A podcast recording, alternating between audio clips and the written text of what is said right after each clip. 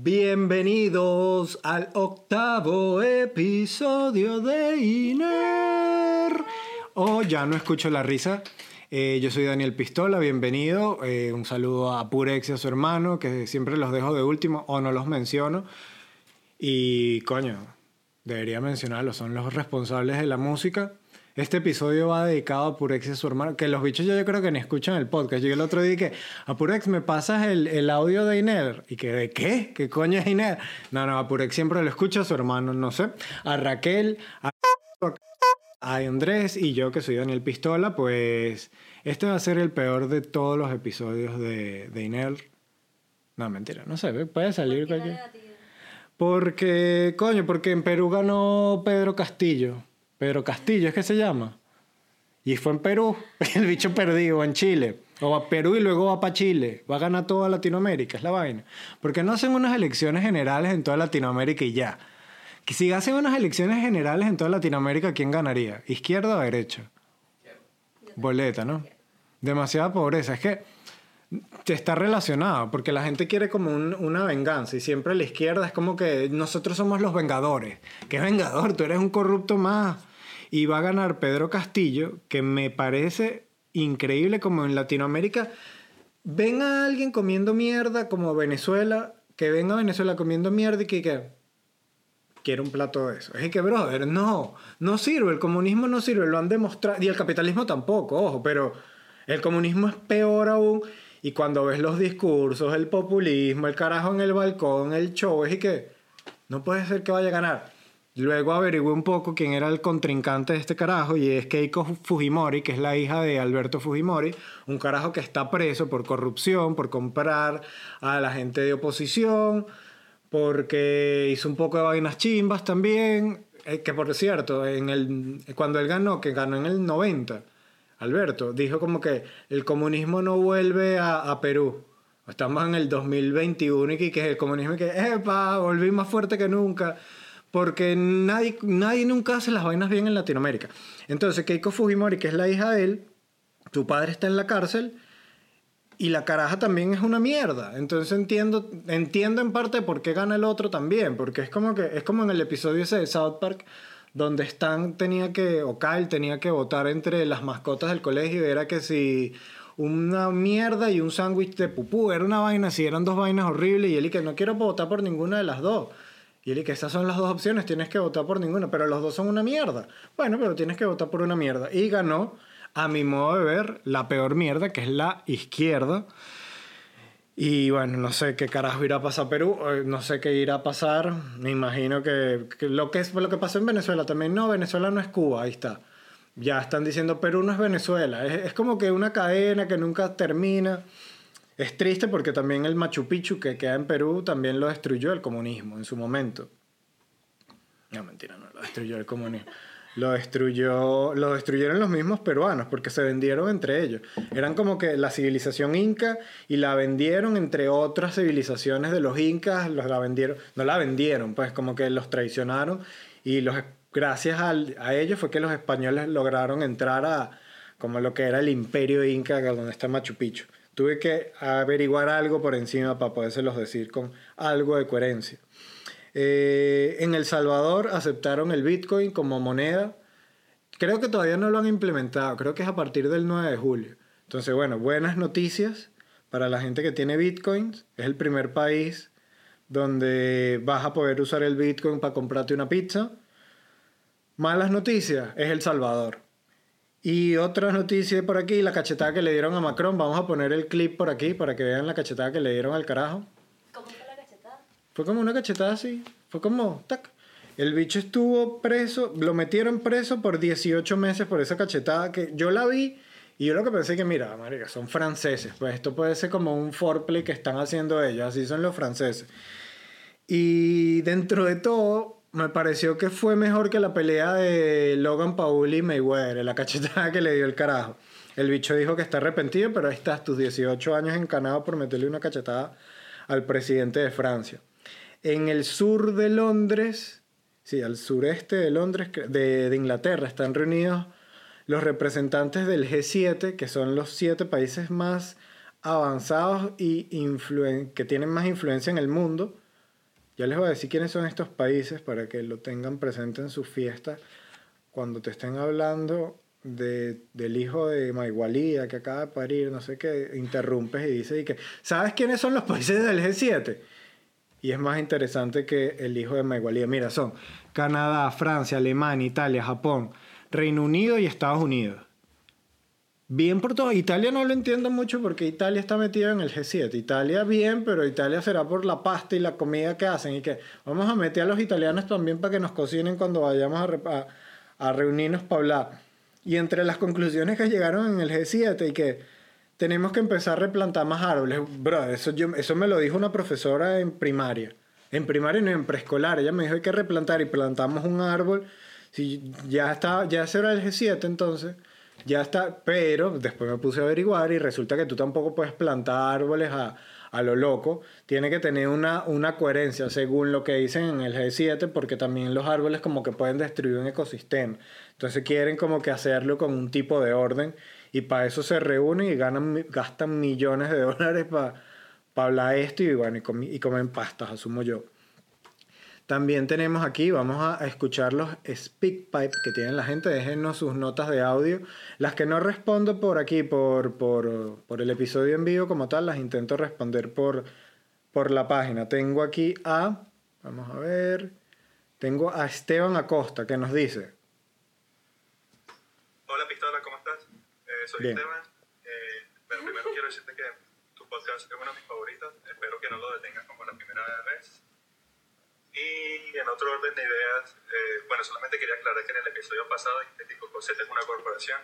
Y no, Cocosete no es la corporación. La corporación es Nestlé. De hola, sí, la corporación Cocosete. Apple, Cocosete, Windows. Y es, Nestlé es una de las cinco mayores grandes productoras de alimentos, o sea que influencia sí tiene. Y en realidad yo también estoy en desacuerdo con que estén cambiando el logo y como por ejemplo el logo de la bandera de la comunidad LGBT, porque en realidad no hace ningún impacto, solo lo hace para aumentar sus ventas y eso es muy, o sea, muy annoying, o sea, no sé, no, no me cuadra nada. Te pongo un ejemplo, eh, hiciera BMW hizo lo mismo, cambió el logo en algunas regiones del, planeta y en otras no. O sea, si en realidad te importa el, el movimiento, hazlo en todo, el, en todo el mundo. ¿Por qué no lo haces en en Rusia, en, en Emiratos Árabes, ¿sabes? Porque la comunidad ya sí están en contra de los... Nada. Eh, bueno, salud. Creo que Esteban, Esteban tiene un punto que es que, ajá, ¿por qué no lo hacen en Rusia?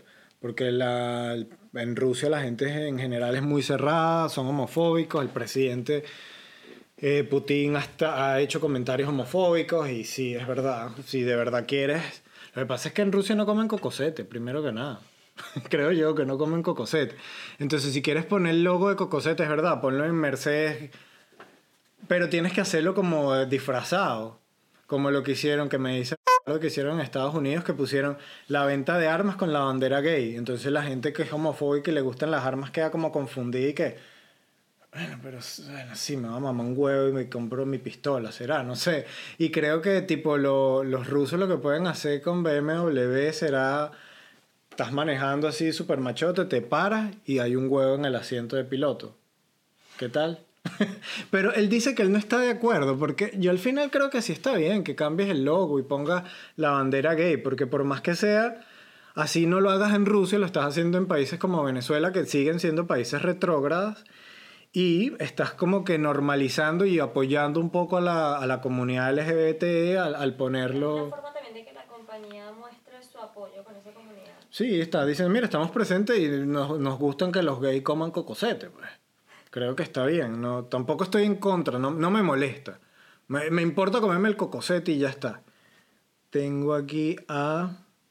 Igual gracias por tu acotación, que sí me había equivocado y había dicho que Cocosete es una corporación. Tengo a Kenneth. Hola Daniel, ¿cómo estás? Espero te encuentres muy bien. No sé si te acuerdas de mí, soy Kenneth. no, no me acuerdo. ¿Será que Kenneth nos envió en algún pasado? Puede ser. En un sueño. ¿Te acuerdas de mí? Nos vimos en un sueño. Qué Oye, te quería preguntar algo, una, sí, como una idea que se me vino a la mente. ya como hay mucha migración venezolana, y pues nos estamos yendo a varios países de Latinoamérica, incluso Europa, este, te quería decir qué opinas de que como nos llevamos todas las costumbres y tradiciones, ahora estos países a los que estamos llegando pues se van a como se van a acoplar a nuestras tradiciones y ya en un futuro va a haber como una mezcla rara de, por ejemplo, aquí en México pues se está como que ya estandarizando la arepa o ya todo el mundo la está conociendo. Entonces no sé si me entiendes a lo que voy, es como que ya todos estos Que vamos países a conquistar esos países. Y que verga, Kenneth. ¿Sabes a lo que voy? Vamos a apoderarnos del mundo.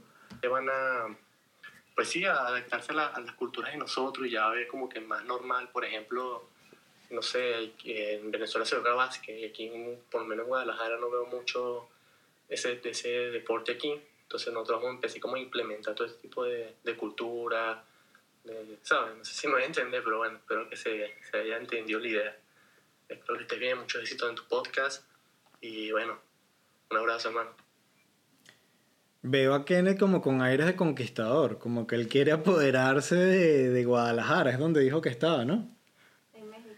En México. Y que no, y aquí jugamos básquet. Bueno, yo no sé si el básquet en Venezuela es como decir que jugamos básquet, pero por lo menos la arepa. Aquí en España a la gente le encanta la arepa y los tequeños. Entonces es fácil que se incorporen cosas que van a gustar. La arepa y el tequeño se van a incorporar fácil en cualquier cultura y creo que eso está bien. Pero tiene que ser lo que la gente quiere, no es que tú los vas a imponer que tú apúsate de tequeño, no, que la gente coma lo que quiera comer y, y así funciona. La misma cultura venezolana es una mezcla de varias culturas, así que se irán incorporando las cosas que se tienen que incorporar, pues, y las que no, pues se respetan. Yo creo que en general la gente respeta la cultura de, otros. En Venezuela no te burlas de alguien porque coma, tome chicha morada de Perú. Entonces yo creo que no sé, al final creo que no te diste explicar muy bien que no, sí se enten- entendí y sí creo que la gente va a adaptar un poco la, la cultura venezolana, pero no es que te vas a implementar como veo que te quieres implementar, Kenneth. Van a tomar lo que quieran tomar y eso está súper bien. Voy con Elisa. Elisa Cáceres. Hola Daniel, mi nombre es Elisa de San Cristóbal. Quería pedirte un consejo. Eh, mi novio y yo nos vinimos a vivir a Chile. Eh, estuvimos ahorrando por mucho tiempo y, y queríamos invertir en, no sé, en un negocio o en un apartamento o lo que sea, pues. Pero mi novio, eh, él quiere invertir en juegos y en cosas. Él es así como gamer. Y, y nada, pues quiero utilizar el dinero para construir una supercomputadora gamer. Y bueno, nada, yo no sé qué hacer porque me parece absurdo.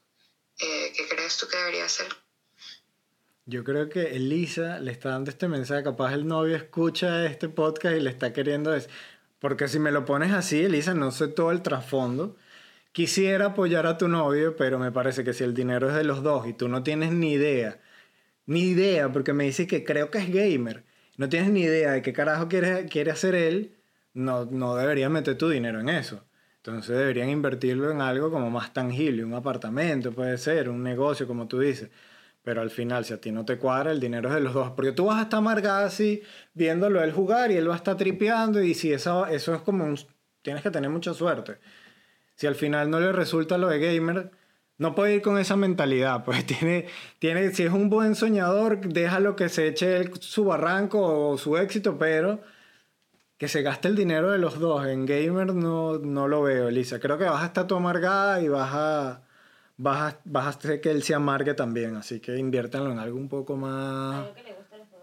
Algo que los dos estén de acuerdo, claro.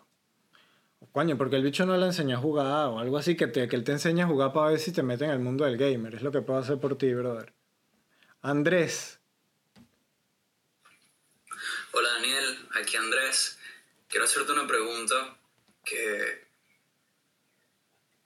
me atormenta todos los días y es que tú has logrado alguna vez ponerle a alguien un sobrenombre y que luego de que tú le hayas puesto ese sobrenombre, todo el mundo lo llame por ese sobrenombre. Porque yo siempre me pregunto, hay una gente, hay una persona que le dicen, eh, no sé, eh, el pastelito. A alguien le dicen pastelito y tú dices, berro, pero ¿quién fue el primero en llamarlo pastelito? Y que luego todo el mundo lo empezó a llamar pastelito, que por si entonces tú no te sabes el nombre de esa persona, porque tú lo conoces como pastelito, y toda la vida ha sido pastelito. Entonces, en el momento que te dicen y que no, y que Jesús, y tú, y que quién es Jesús, Me imagino a, a Jesús como un bicho súper sudoroso.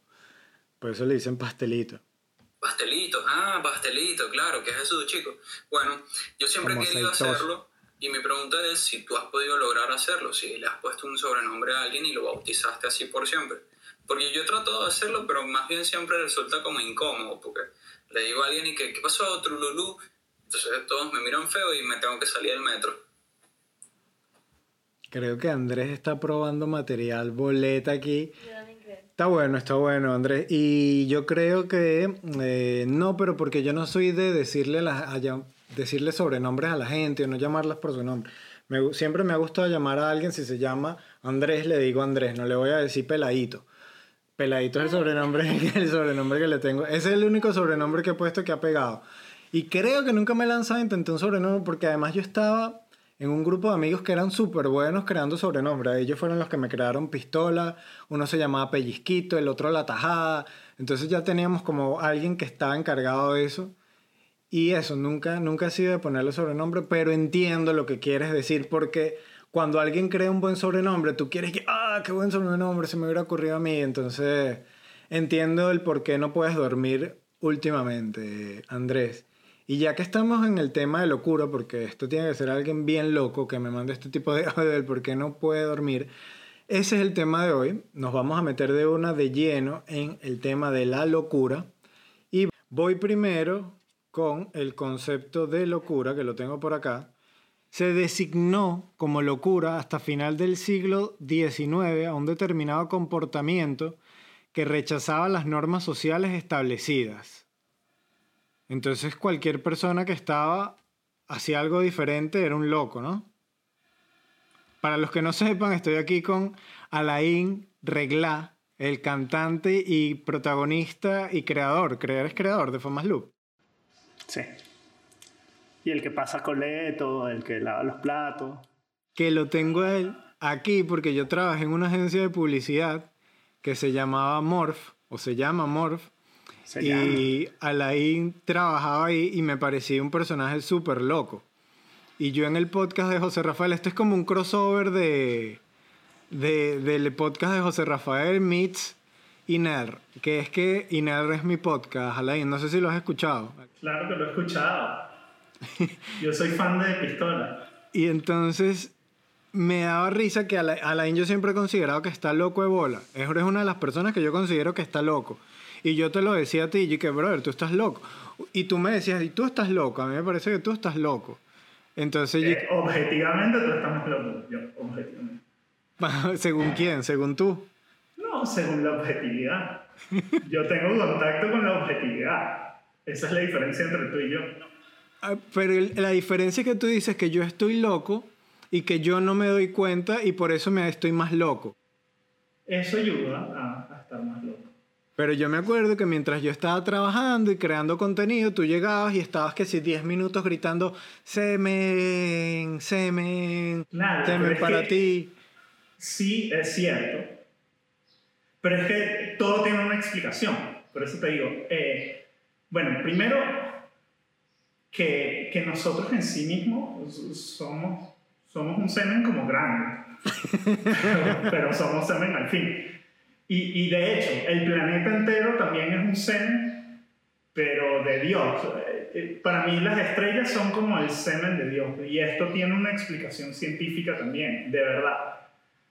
Eh, por ejemplo, nosotros, si- sin, sin ir al planeta, pero vamos a nosotros primero. Nosotros, eh, eh, por nuestra sangre corre hierro. Semen. tenemos Tú te cortas y sale semen. No, escucha para que veas. Es, es, es muy cierto lo que voy a decir. Hay hierro en nuestra sangre, hay calcio en nuestros huesos y en nuestros dientes. Tú que eres dentista, sí, chi.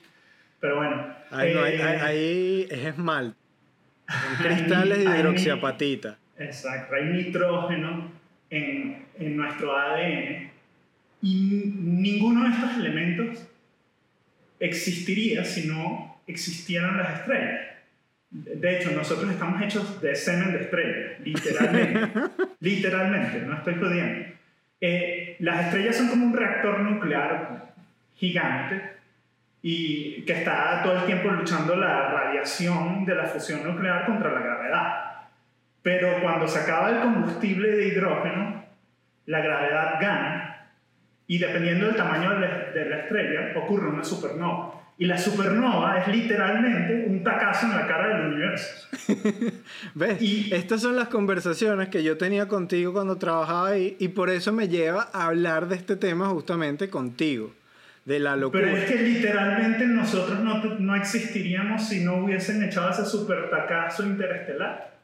Todo se Eh, reduce al semen. La estrella, las estrellas son el semen de Dios.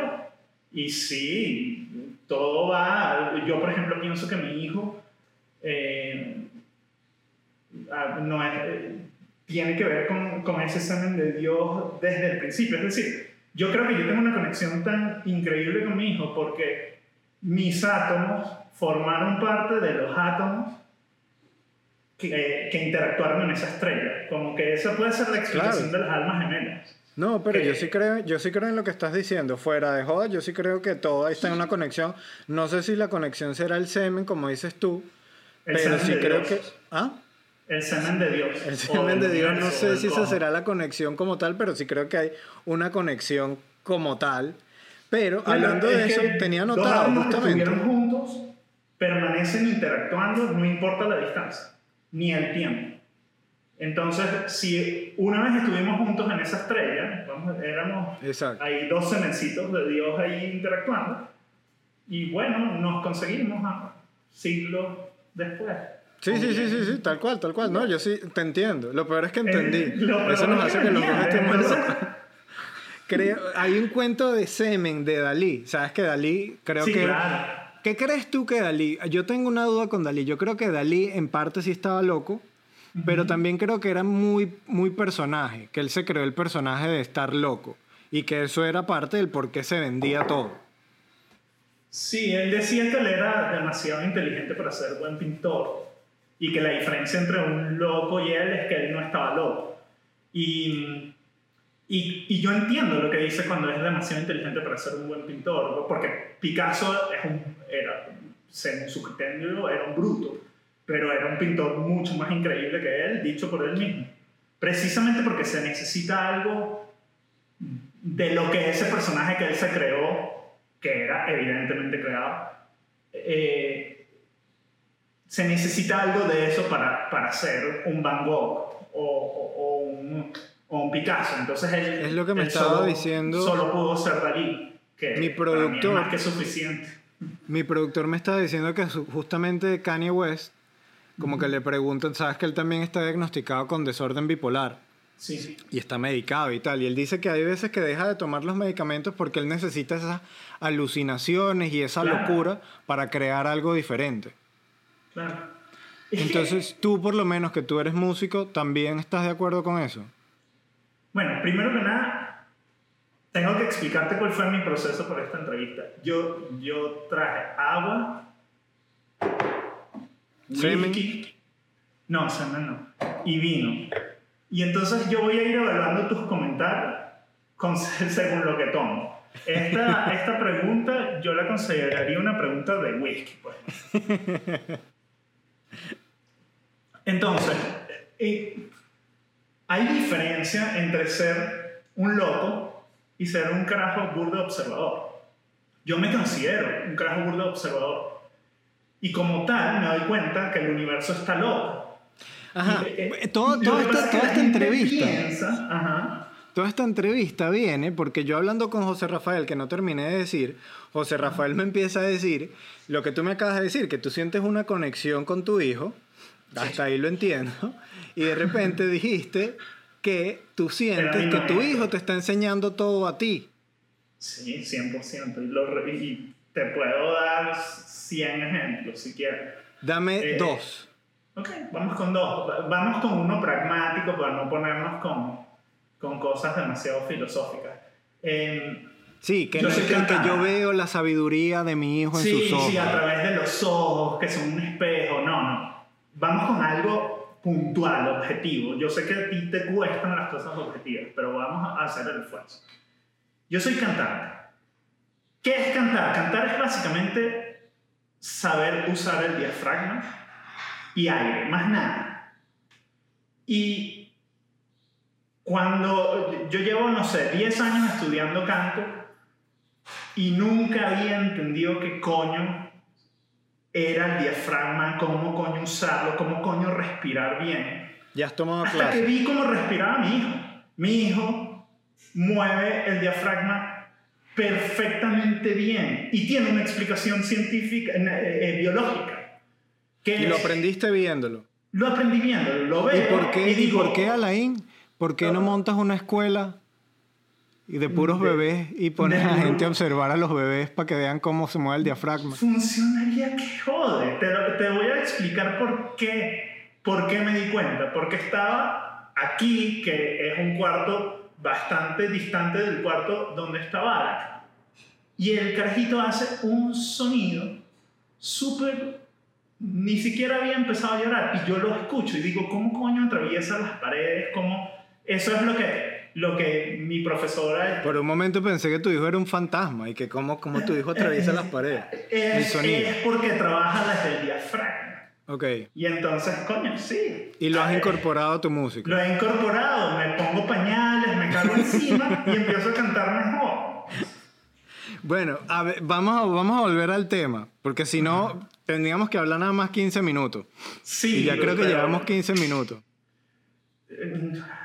Es- no sé, creo que... Bueno, el productor me dice que le dé, que él después lo edita. Merece más. Que Dalí tenía O un si no cuento... hacer una segunda, tercera parte, empezamos a llamar al programa Alan y Pistola. Alan y pi- sería como Alan, Alan, Alan. Le haces la música tú y le pones así tal cual a la Ah, gigante. una- Y pistola, rapidito. Pero chiquitico y pistola.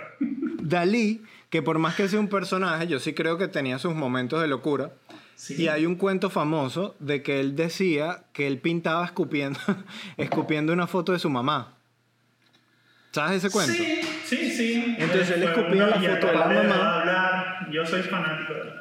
Escupía la foto de la mamá y que el papá dijo que tienes que disculparte públicamente con tu mamá y con la familia. Y Dalí lo que hizo fue que le envió por correo un condón usado y le dijo, ya yo no te debo nada.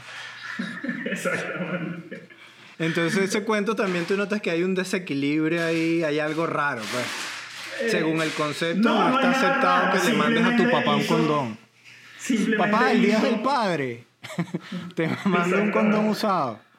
Simplemente el carajo hizo que tú y yo pudiéramos estar hablando de él, a pesar de que él lleva décadas muerto. Eh, él sabía exactamente lo que estaba haciendo. Él sabía que el surrealismo tenía que ver, entre otras cosas, con, con despegarse de todo, incluyendo eh, lo más básico como es el, el apego a los padres y, bueno, y, y él decía que el surrealismo soy yo, que el surrealismo era él y entonces bueno, qué cosa más surrealista que mandarle un condón a su papá. Porque eso es lo que le debía, volviendo al semen. Sí, volviendo al seno. Pero yo no creo que haya sido genuino. Yo Exacto, no era un momento de parte del locura genuino. A mí- me puse a averiguar de personajes famosos. Loco eres tú, loco, loco ese de verdad eres tú. Pero Tú siempre me decías que yo estaba loco porque yo no me daba cuenta de que lo que estaba haciendo era una locura. No solo una locura, una genialidad. Yo, yo a veces. yo escucho tus shows y yo me río desde el subtexto. La gente puede ser que se ría de lo que está escrito. Yo me río es de lo que está, de las arenitas del río, lo que corre por debajo. A ver, bueno, entonces tú puedes ser bueno para crear premisas. Tengo una premisa que no le he terminado de dar la vuelta, que creo que la premisa ya que de por sí da risa. Merece agua la premisa. Eh, vamos a ver. Mira. Vamos a escuchar. La premisa es que los seres humanos en cuanto a comida somos muy inconformes.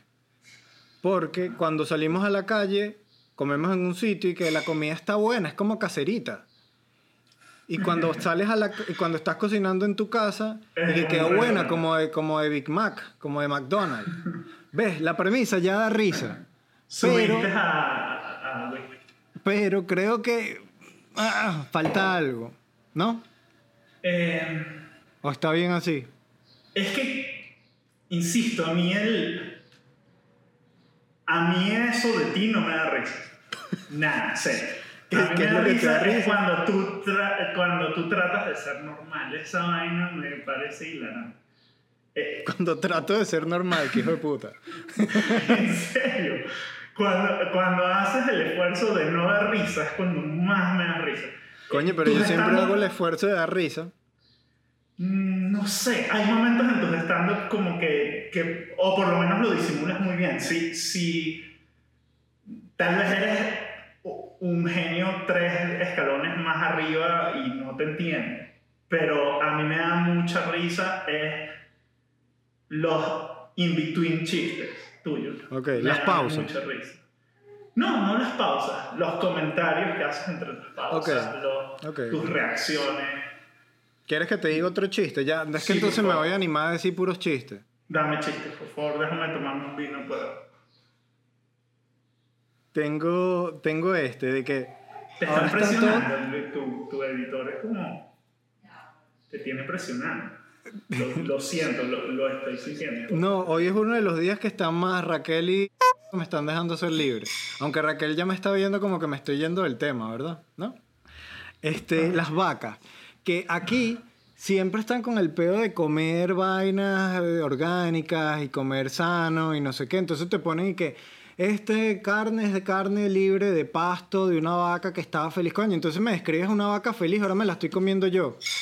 Me hace sentir mal. Ponme una vaca triste y que esta vaca está al borde del suicidio. Estaba maltripeando. Esta vaca escuchaba Radiohead 24 horas al día. Exacto, ves, ese, ese puede ser el chiste. Pero no, bueno, no voy a regalar mi stand-up, Alain, yo vivo eso. Es como que tú me le haces un concierto sí, en este si podcast. yo me pusiera aquí a darte mis canciones.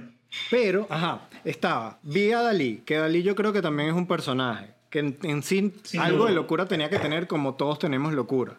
Pero no Van era Gogh Norman sí estaba loco, verdad, por ejemplo. Si vamos a pintores. Van Gogh. Van Gogh estaba loco. Es decir, por la joda uno no se corte una oreja, pues. Claro. ¿Sabes que Van Gogh dejó de pintar después de que se cortó la oreja porque le era muy difícil ponerse lente? Puede ser. Digo, a menos de que se pusiera, ¿sabes? El que es uno solo. Marico, lo agarraste rápido. Ese chiste no, no lo agarra la gente tan rápido. Bueno, celebremos con un whisky entonces. Por- Tesla. por la rapidez. Tesla era un carajo que estaba súper loco. El bicho era germofóbico. Y tenía trastorno obsesivo compulsivo también. Beethoven se cree. Tesla, Tesla a mí me parece el carajo más genio que ha pisado la tierra. Sí, la actualidad Ah, creo que la tenemos por, por, por Tesla. Tesla y Newton. Esos dos Son tus héroes. son. No. No. Tesla, Newton y Da Vinci. Como para meter algo de. ¿Y Jesús? Jesucristo de Nazaret. Jesucristo yo siempre me he preguntado, el carajo, si lo hubiesen empalado, ¿será que nosotros llega- lleváramos así como una estaca, así en, en las cadenitas? Es que es burda de bizarro que hayamos elegido la forma de muerte del carajo como el símbolo. Si hubiese sido cáncer, sería como una célula cancerosa llevamos en la cadena. ¿Sabes que ese Si chiste lo hacía Bill Hicks?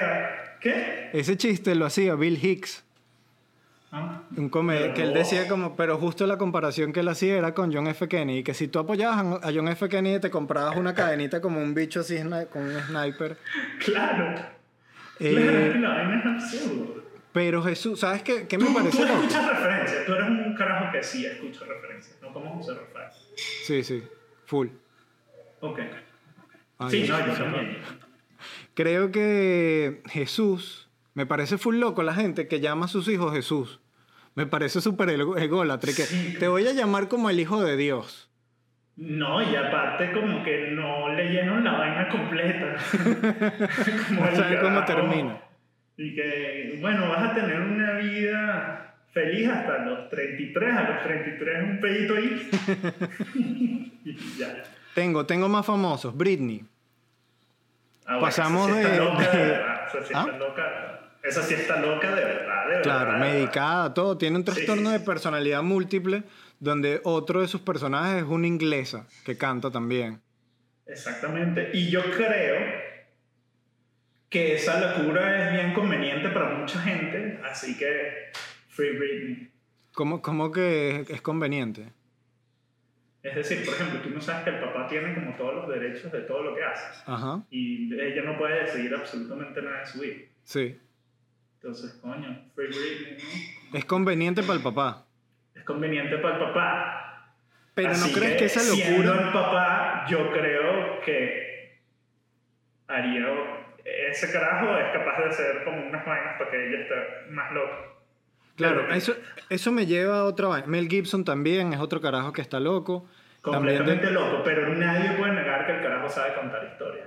Sí, pero Mel Marico, Tú Gibson... ves corazón valiente y no te provoca así como. Ser escocés, claro. Lanzar una espada en petar y que se clave. en- Sí, así en, un- en, la, en, en las OLP, no sé cómo coño se llaman, los que usan las máscaras de. En la de- cota 905. De esqueleto. Mel No, Gibson no, tiene tengo otro- más arrechera a los, a, a los policías que a los ladrones. A los ladrones les tengo arrechera, obviamente, pero los policías del trip. ¿Tú no? ¿Tú no Sí, tienes más miedo a un DC que un choro? O por lo menos parecido. Parecido puede ser. Ya, un carajo, ya. Dije un DC porque no me acuerdo cómo se llama. Los que usan la cara de esqueleto. Tú ves ese carajo en la calle y dices, ok, estoy confiado, este carajo me va a proteger. En una moto, sí. eh, están a la par, están a la par. Están a la par. Pero me dio Por risa esto. choro sabes a qué te- estoy metido en un pedo y ya. Aquí no sabes. Es como la incertidumbre. Es como. Bueno, pero por eso, por eso no me da tanto miedo, porque creo que puedo capaz salirme, en cambio con un choro creo que tengo menos, menos chance. Yo sabes yo que me escapé de un dar un ejemplo de, un de cómo salir. Yo tuve un pedo de carajito, muy de carajito, como tenía, no sé, nueve años o diez, no sé, tal vez, y se me acercaron. Yo vivía en Los Amanes, muy cerca de las minas. Entonces se me acercaron, no sé, 15 carajitos como de 14 años en bicicleta y yo caminando del centro comercial a, a mi casa y me rodearon por completo. Y entonces me, me pidieron la gorra y la cartera y en eso se paró un carro así y se bajaron dos carajos como de 25 años con unos bates así que bueno, deja carajito, no sé qué. Y dije, tranquilo, tranquilo, yo estoy con ellos. Les dije. Y el carajo que seguro. Sí, sí, yo estoy con ellos. Y, y ya va, no quieres que te lleve a tu casa. No, no, no, yo me quedo. Y los carajos, bueno, se fueron. Y los carajitos se quedaron así. Y yo les dije, ¿quieres ir a jugar ping-pong? Y fuimos a jugar ping-pong en mi casa. Y ellos crecieron y se convirtieron en las lacras de concresa, de las minas, de no sé qué vaina, y me protegían. Como que conmigo no había pe. Una vez nos iban a robar en el bowling de concresa y que no, no, no, allá está Alan, allá está no se metían conmigo desde ese día. ¿Y qué te llevó a hacerte amigo? ¿Qué te llevó a actuar así? Bueno, eh, supervivencia, no sé. Creí que si estos carajos le entraban a coñazo, no iba a poder salir de mi casa más nunca. Y yo vivía ahí, pues.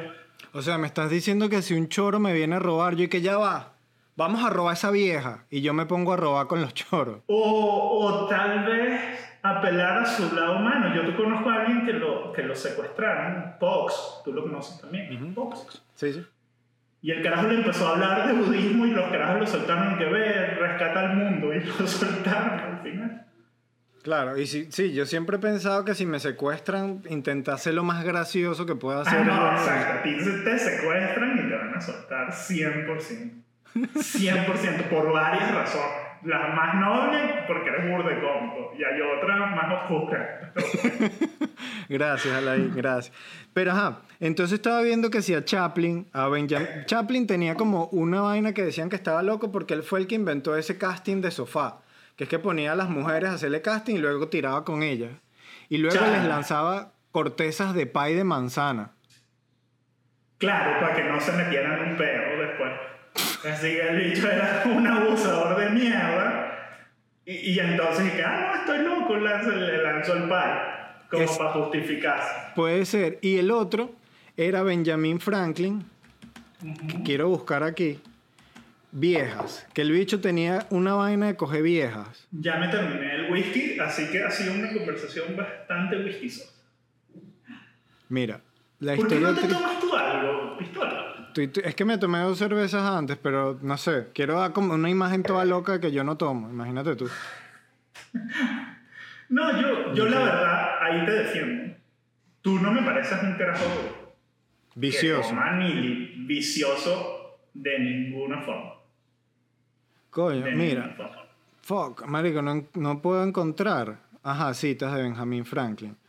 Hay tres amigos fieles, una esposa, una anciana, una esposa anciana, un perro viejo y dinero.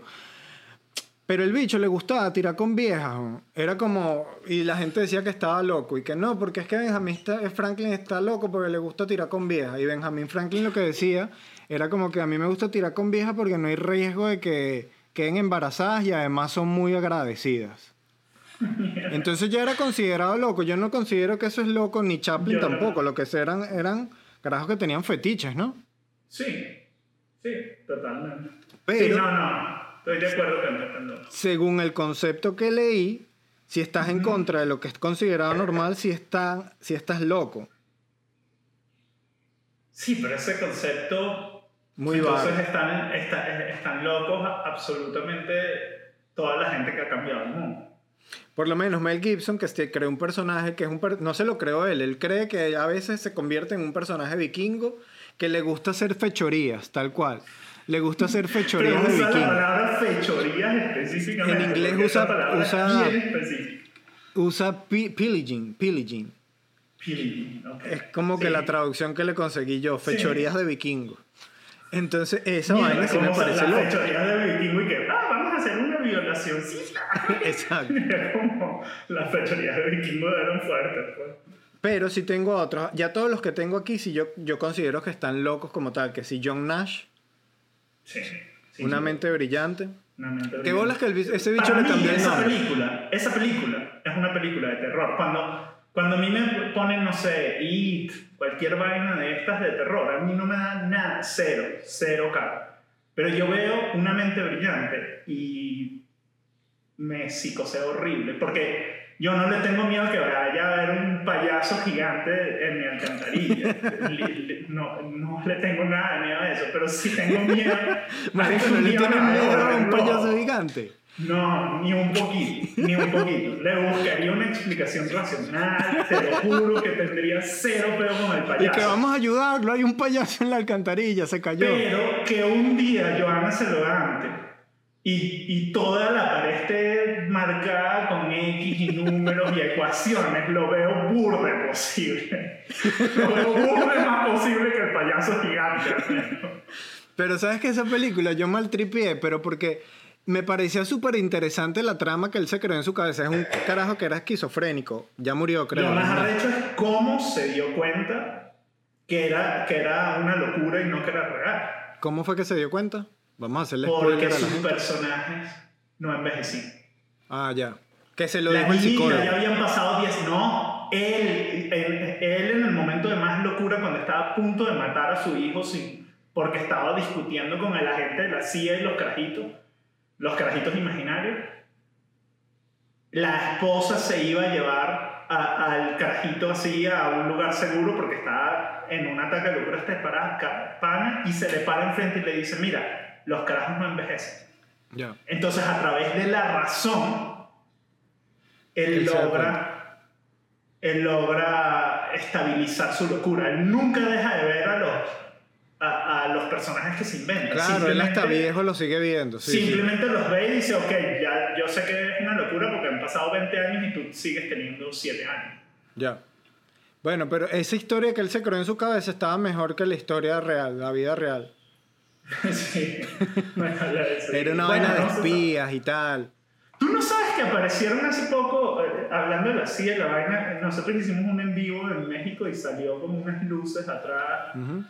un lightning ball, pues la gente dice que es un ovni, pero eh, como tuvimos que bajar y volver a subir el, el video por un pedo de derecho, la gente pensó que había sido la CIA y no sé. Estuvo divertido. Tengo a este carajo que no lo conoce casi nadie que se llama Bashista Singh. ¿Sabes quién es? No. Es un carajo que desafió la teoría de la relatividad de Einstein. Y el carajo era un genio, PhD en Estados Unidos, niño prodigio, matemático famoso y terminó loco de bola también por esquizofrenia. Terminó indigente en unas calles de, de India.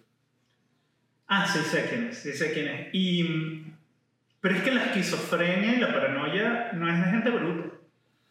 Exacto, Eh. entonces hay una diferencia entre la gente que tiene un desorden bipolar tipo Britney y este carajo que se llama Bashista Singh. Sí, bueno, igual yo no considero que Britney sea una caraja bruta, pero, pero digo... eh, porque tú apenas digo, no es de gente bruta y que bueno, sí, hay una diferencia. entre Claro, la porque es que sabes lo que me vino a la cabeza. La, la, imagen de Britney dando vueltas y yo que bueno, sí, yo creo que Britney no es tan inteligente. No, pero no, no. Yo pero sí eso me lleva a otro punto que quería discutir de la gente inteligente, porque también con la esquizofrenia y tal y la locura dicen que mucha gente loca es inteligente. Entonces, Yo creo que para ser inteligente tienes que caminar una O línea. sea, como living on the edge. O sea, Ok. tienes que caminar así por el borde. Ok. Y mientras más al borde estás, más cosas geniales vas a conseguir. La cosa es caerte o no. Bueno, yo tenía eso como una conclusión. Yo de gente loca que conozco, yo la verdad es que siempre intento alejarme de gente loca chimba, porque yo de Claro. chiquito un, a un familiar mío lo mató un loco a palo. Así, y esa, esa vaina se me quedó siempre en la cabeza, de que mataron a no sé quién, quién fue un loco que le cayó a palo. Y siempre que veo un loco, como que yo como que pienso que me va a dar un palazo. Claro. Siempre me quedó ese trauma. Y yo traigo burda a los locos. el- la cumbre de tu, de tu éxito como en el stand es cuando tú logras es- echar ese cuento en chiste. Y, Llevarlo en y lo chiste. vas a hacer. Y te vas a acordar de mí cuando lo estás haciendo. Y que mierda, no, no. Lo, voy a intentar, lo voy a intentar. No lo había pensado, pero, pero, eso es un pero como con una lágrima.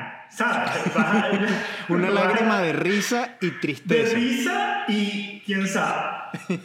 Ese, ese cuento a mí me traumó todo de pequeño, me quedé traumado. Y yo siempre intento alejarme de los locos, pero los locos se acercan full a mí y como que buscan conversar conmigo. Obviamente. Y después, y me ha pasado que después de estar hablando con un rato con un loco, yo y que este bicho está loco, me acabo de dar cuenta después de estar hablando 10 minutos con este carajo. Y las personas locas que yo conozco así, que yo digo, esta persona tiene un toque, es un pana mío que cayó en la locura, el tío Gustavo Sí. José Rafael, una exnovia, José Rafael y tú en cierto punto. Y José Rafael yo creo que está en el punto de la locura, pero mi conclusión es que yo creo que los artistas no terminan de caer a la locura chimba, porque a uno todavía le El importa lo que quiere. ¿Cómo qué? El arte, se- el arte te salva. No, yo creo La que te salvas de el público. El público, porque a uno como artista, o bueno, a uno como- a mí como comediante me pasa que me interesa todavía lo que piense la gente, si doy risa o no. Entonces, si yo me disocio nada más en mi mente y en mi locura, y no me importa lo que diga la gente, voy a caer en locura. Mientras me sigue importando lo que la conexión con el mundo exterior es lo que ayuda a que yo no caiga en locura. Y creo que tú Eh, como músico va igual. Yo, yo creo que tú en un manicomio seguirías dando burda risa. Tú eres un carajo que da muchísima risa. Eh, Y, y creo que José Rafael también. Imagínate a José Rafael en un... José Rafael cuenta... Imagínate a José Rafael en la cárcel. No. Exacto. Pero José Rafael cuenta un intento de violación en la cárcel y la vaina da risa. Eh, Yo digo exactamente las mismas palabras y quedo como un maldito loco. Pero tú no Eh. crees, tú no crees que en parte te salva esa conexión con el público a caer ya en la locura extrema. Es lo que te- no te aísla de lo que tienes en tu cabeza nada más. Porque yo creo que ese es el peo. Cuando te aíslas completamente de no, la porque realidad. yo conozco a gente muy genial que no es nada famosa y que está en ese borde igual. Y que no... Sí, estoy de acuerdo en que es la conexión, pero no como un ente llamado público que... pien- Tú sabes que, que, por ejemplo, hace poco hicieron un experimento con, rato- eh, con ratas de laboratorio para tratar de averiguar qué es la adicción y les daban eh, eh, eh, tenían un tetero de heroína y se tomaban la heroína Tú no ves el podcast, eso yo lo dije en, el episodio, en uno de mis episodios. Ah, bueno, no vi De las adicciones, el episodio de las Exacto. adicciones. El opuesto de adicción no es sobriedad, es conexión. Es conexión con otras ratas. Exacto, conexión con otras ratas. Y si Entonces, uno está un poco de con rata. ratas, empiezas a dar vueltas en la vaina, por más que estés loco, la conexión te salva. Te salva. La conexión con la gente es lo que te salva de que no te aísles en tus pensamientos nada más. Y Pero, bueno, ajá, volve- ya- volvemos al. Ya para cerrar, Alain, Ajá. tengo que Charles Manson, los 15 minutos más largos de la historia de la humanidad, ¿no? Charles. Manson, yo creo que Charles Manson, siempre pensé que el bicho era burdo e inteligente. Y resulta que tiene un coeficiente de 120. un burro. No es burro tampoco. Bueno, ok. ¿Cuánto es tu coeficiente? No tengo ni la menor idea. Pero yo, yo debo salir como con un retrasito mental. Estoy seguro, seguro. en serio, a mí me cuesta todas las vainas. Así como de probar que eres inteligente y vaina. Soy más malo que el carajo. Yo creo que yo siempre pensé que Charles Manson era burdo e inteligente y este el bicho, sabes que él al final no mató a nadie. Él realmente lo que hizo fue convencer a una gente de que matara. Y me da risa porque sí tiene algo de inteligencia. El carajo hablando es muy bueno. Y el bicho como que lo tienen en audición, en, en Ya, apelaciones. va, el carajo hablando es muy bueno. Yo quiero que, que el editor ponga para que, para que vean, para que se explique bien por qué yo digo que tú estás loco. El carajo hablando es muy bueno y va a salir. Es, ese video, porfa, pon ese video que ponen y que, el de. Charles Manson que le pregunten que quién eres. feel blame? Are you mad? Uh, do you feel like Wolves right French? Get French, get Remix, get, get, get, get, Google.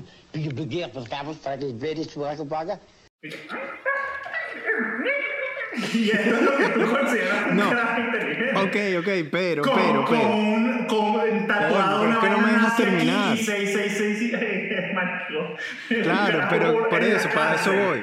A eso voy. Charles Manson, hay veces que cuando iba a las apelaciones, él estuvo toda su vida apelando para que lo Sí. dejaran libre. Y en una de las apelaciones le dicen y que usted que asesinó y tal, y él y que yo no he asesinado maté a a nadie. nadie. Deja de decir que yo asesiné gente y que no, pero tú convenciste a una gente. Y Charles Manson, en su locura, como que tiene un momento así de claridad, y él dice que, ¿sabes qué? ¿Por qué tú no agarras un avión a Nueva York y cuando llegues a Nueva York cometes un crimen y cuando te pregunten por qué cometiste ese crimen, dice di que Charlie me dijo que lo hiciera. Y deja todo el mundo frío así que es que, ah, bueno. Entonces está capaz en ese borde de muy loco y en parte el saber hablar bien. No, mira, Daniel, te explico. Yo, eh, tal vez lo otro estaba en guion y alguien te lo escribió y te, te ayudó a escribir la vaina, qué sé yo. Charles Manson está loco, cree, cree. Claro, claro, claro, yo no sé. hay duda alguna y no habla muy bien. Dice como Vainas que a veces las así escuchas. sin sentido que uno las agarra y ya está fumado y dice que wow de bola. Pero si no está fumado entiendes que no tiene sentido lo que está diciendo. No. ¿Tú has escuchado la música de Charles Manson? Sí, claro. eh, Es buena. He escuchado de Beach Boys y, y hay canciones de Beach Boys que las hizo Charles Manson. Y se Bueno, las mira. robó Brian Wilson, que le dijo Charles Manson que iba a asesinar a su hijo y Brian Wilson fue y le dio una coñaza. Y Charles Manson se cagó. y, y se quedó con la canción. Igual la canción no fue muy famosa. Bueno, pero En yo sí creo, mi punto es, lo que yo quería decir es que sí creo que hay una leve asociación entre locura e inteligencia. Por lo menos Ted No, no, Kaczynski sí también. la. Charles Manson no me parece el, el ejemplo más afortunado. Bueno, Ted Kaczynski. Sí, ok, exacto. Con este Bueno. carajo que tenía un coeficiente de 160, que sí está... Bueno, el caso de él es súper interesante porque a él lo iban a, a declarar loco para que iban, y fuera un psiquiátrico y poderle salvar la vida. Y él escribió un manuscrito diciendo de por qué la tecnología iba a joder a la raza humana, ¿sabes? Y tuvo razón. Sí, tuvo razón. Y lees el manifiesto y el manifiesto está bien, pero no tenías que matar gente. Mató a tres personas, hirió como a 22 porque les mandaba bombas por correo. Sí, sí. Y el carajo, marico, él dijo, mira, sí, ¿sabes qué? Yo sé que yo hice mal, pero yo no estoy loco. Yo siempre estuve consciente de lo que estaba haciendo, no me consideres loco, Porque entonces voy a quedar record- me van a recordar como el, el carajo que escribió un manifiesto, pero que es un loco. Y yo siempre he pensado, si mata gente. eres un sociópata. Pero capaz no est- Bueno, un loco es un sociópata.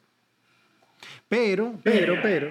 ¿Sabes qué? Dime una sola persona que mate gente que tú no consideres que esté loco. Yo, yo no recuerdo ni una sola. Claro, no, no. Eres una persona que, que tiene un pedo, una disociación, que no tienes esa conexión de la que hemos Y estado hablando hablo todo de el programa. militares, hablo de Simón Bolívar, hablo de Marico. Dime uno solo. No, todos me parecen unos locos de mierda. Tienes una De disociación con esa conexión humana, puede ser. Exacto. Pero, pero mira esta conclusión para cerrar. a la- esta es mi conclusión. Que a estos locos, como el Unabomber, Ted Kaczynski, le ponen estos sobrenombres. Ted Kaczynski, el Unabomber. David Berkowitz y que el The Son of Sam. ¿Sabes? Y que, que si a Jack el Destripador, el Destripador de Londres. Unos sobrenombres arrechísimos. Yo digo que a estos locos así hay que ponerle unos nombres como que el tonto de las pelotas. Unas cosas así para que la gente no quiera tener esos sobrenombres y, y diga, cara, ya yo no quiero ser asesino. Bueno, en defensa tu punto puedo decir que yo a cada rato tengo que llamar a músicos. Y, y si me dicen, bueno, vamos a, a contratar a, a Daniel González o a Cheito Rodríguez o, o al, al Negro Álvarez, es como de bolas que voy a ir con el Negro Álvarez. Claro, exacto, el nombre tiene full No escuchado cantar eh, o tocar a ninguno de los dos. Pero si es el Mochito Herrera, llamo al Mochito Herrera antes que a, que a Alejandro González. Que a Pedro. Castillo, que es el presidente de Perú. Exacto, es como, marico, si es el Mochito Herrera, ese es arrecho. Mira, ¿tienes alguna conclusión para el cierre del episodio de la locura? Coño, muestra Rocky. Se fue, se fue, se fue peladito. Y yo creo que Vamos, ven Rocky, la solución Rocky, a la locura ven. Ya no es confía en mí. perritos cuchis y bonitos. Vamos a despedirnos con Rocky, que Porque este si bicho está loco a, bola. a Rocky o a Juno, ¿tú crees que alguien que tenga un perrito así es capaz de matar a alguien o hacer una vaina china? Pásamelo. De verdad, de verdad. Mira, mira cómo te da besito, besito. Tienes que pasármelo. Oye, oye los besitos. Vamos a despedirnos con nuestros perros para mostrar que no estamos locos. Exacto. Y con eso nos despedimos del octavo episodio de Inert. Gracias a la. Vamos a- al show de Alain y Daniel Pistola. Gracias, queridos.